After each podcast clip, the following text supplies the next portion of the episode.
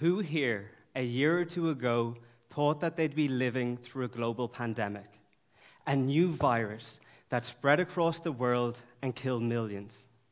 One of the scariest things about this virus is that when it broke out, we had next to no cures or treatments to fight against COVID 19. But viruses, new and old, aren't our only worries. From infectious bacteria that have become immune to our antibiotics to increased rates of cancers, humanity is struggling to find solutions to our ever evolving medical needs. To find our medicines of the future, we're turning to Mother Nature for help. My name's Sam Afoullouss, and I'm an underwater alchemist. But instead of turning lead to gold, I'm turning Ireland's hidden treasure, deep sea coral reefs, into our medicines of the future. For thousands of years, we have turned to natural remedies made from the plants and animals that surround us to cure us of our ailments. Put your hand up if, when you have a cold or a cough, you use natural treatments like honey or ginger to help relieve your symptoms. Hot whiskies?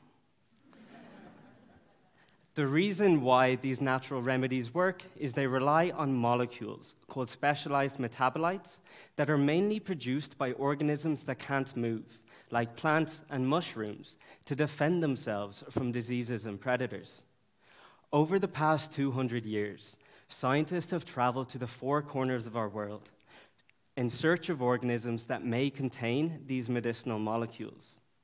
This fundamental research has resulted in over half our medicines today being derived and inspired by natural sources. Although these scientists scoured the surface of our planet for organisms with these potential medicines, there was one area that remained underexplored, and it just so happened to be the biggest part the oceans. Our oceans cover over three quarters of the Earth's surface and contain the most biodiverse ecosystems on our planet. In Ireland, we own eight times more ocean than we do land, and it's filled with forms of life that seem alien to us. All of these creatures you see here, I photographed in Irish waters along the Connemara coastline, and you can discover them for yourselves if you visit rock pools or snorkel through the kelp forests. When Jacques Cousteau invented scuba diving in the 1940s, this provided scientists with the tools required to explore these diverse ecosystems. Now, they could spend hours underwater uncovering hundreds of new species, from colorful corals to spectacular sponges of all shapes and sizes. When chemists got their hands on these samples and started analyzing the molecules that these animals made, they were amazed new molecules, many of which chemists thought would be impossible to form. But then, Mother Nature had something to say. When they tested the potential of turning these new molecules into medicines, they found that many of these new molecules could kill the most potent of drug resistant bacteria, destroy the most virulent of cancers, and even be used to treat pain. There are 17 medicines today in your local pharmacies and hospitals that are derived from marine sources. One of these medicines in particular, ziconotide, was isolated from the Conus magus, also known as the magical cone snail. What's magic about this sea snail isn't just its beautiful shell and pattern, but one of the natural molecules it produces is such an effective painkiller that it's a thousand times stronger than morphine. And you're probably asking yourself, why would a sea snail produce something that's a thousand times stronger than morphine? Is that why they're slow? and the answer ingenious evolution. See, these sea snails hunt fish, and they don't have the speed to chase down their prey like a lion hunts a gazelle. So instead, they harpoon their prey, injecting it with a potent mixture of neurotoxins like ziconotide that paralyze the fish instantly. It's ziconotide's ability to target the nervous system of vertebrates like us that makes it such an effective painkiller. And while scuba diving was a revolutionary leap forward, allowing scientists to study our coastal marine ecosystems, our oceans extend far past our shores to unimaginable depths. We can only dive so deep, before the physical pressure pressing down causes lethal effects. This left the vast majority of our oceans underexplored.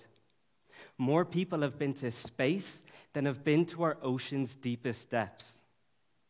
To find our medicines of the future, we went to explore these depths on the research vessel, the Celtic Explorer, and sailed south from Irish shores to some of the largest geographical features that scar our planet submarine canyon systems like Whittard Canyon, where the seafloor drops from 300 meters to 3,000 meters.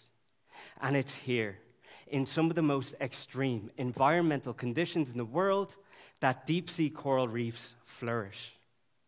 Conditions at these depths are so extreme, we have to use a state of the art robotic submarine the size of a minibus to collect our samples. And when I say extreme conditions, I really mean extreme. Unlike the coral reefs that the cone snails inhabit, instead of the water being warm and tropical, it's the same temperature as your fridge. Instead of it being bright, clear, and sunny, it's pitch black and has never seen the light of day, permanently bathed in eternal darkness. And instead of being able to swim around freely, if you were to dive to these depths, you would be crushed in seconds with the sheer pressure, equating to the weight of 20 elephants standing on your head. Even with these harsh conditions, deep sea coral reefs are among the most biodiverse ecosystems in the world, rivaling that of the Great Barrier Reef and the Amazonian rainforest. In this one picture alone, there are hundreds of unique species, from starfish to sea fans, cup corals to crinoids, all of which have adapted over millions of years to thrive in this unforgiving environment. Many of these animals are new to science and remain in the final frontier in studying life on our planet. Some of these animals are so alien, like deep sea jellyfish, that they even inspired the creatures in James Cameron's Avatar after the director explored the deep sea. This abundance of biodiversity creates competition, especially between the filter feeding animals, to fight for space to grow as far out into the water current as possible, to catch as much food as possible.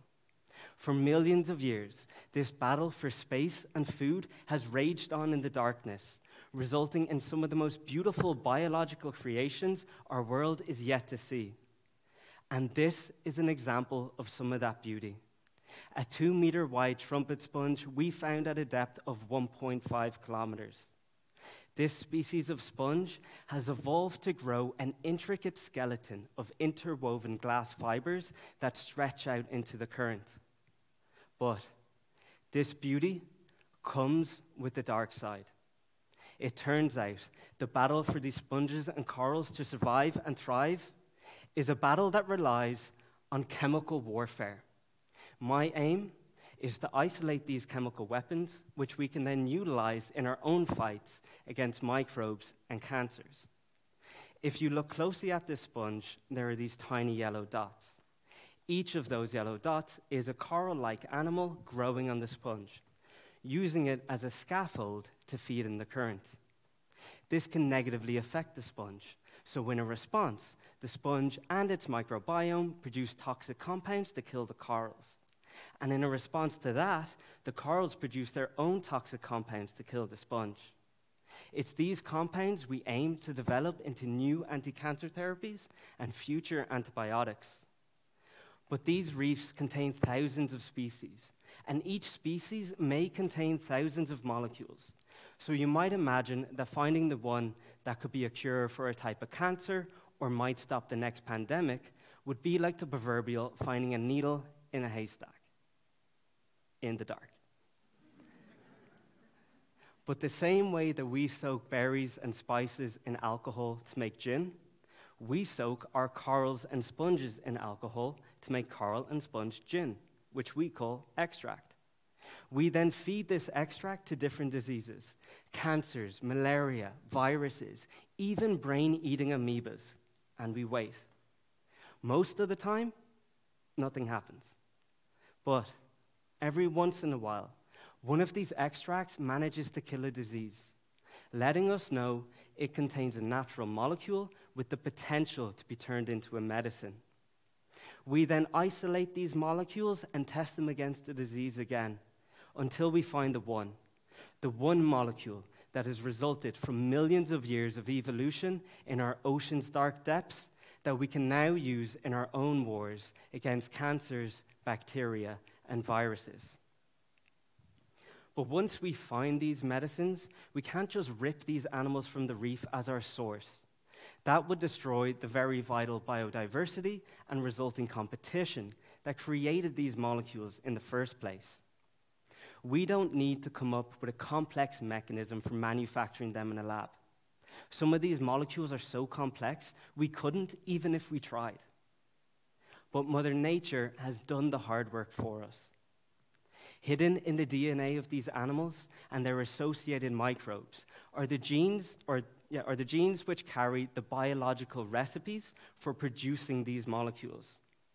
Using cutting edge techniques, we can take these genes and insert them into microbes like yeast, allowing us to grow them in a bioreactor, getting the microbes to do the hard work for us, producing our medicines in a sustainable, cost effective way without the need for harsh chemicals such as heavy metals that can be required in more traditional manufacturing processes. Our research isn't just to help protect the health of humanity, but also to protect the health of these hidden reefs. Deep sea reefs wrap around our entire planet, and already over half the reefs that exist have been destroyed, turned to lifeless rubble by trawling and longline fishing. With new threats in the horizon, like deep sea mining, they're in more danger now than ever before. By proving that their unique biodiversity can be a natural resource for providing us with new medicines, not only does this give a public health incentive to protect these reefs, but a financial one also. Like how safari tours provide the economic incentive to conserve savanna ecosystems, potential profits from pharmaceutical sales could provide the financial sustainability to explore and protect these reefs. We need new medicines today more than ever before and the incredible biodiversity that deep sea reefs offer have created a fantastic library of natural molecules which we can develop into our future medicines. Already, our research group has found potential medicines against asthma, malaria, and even COVID 19, showing the unbelievable potential of these reefs. To protect our own health, we need to protect the health of deep sea coral reefs our future pharmacies are hidden in our seas. Thank you.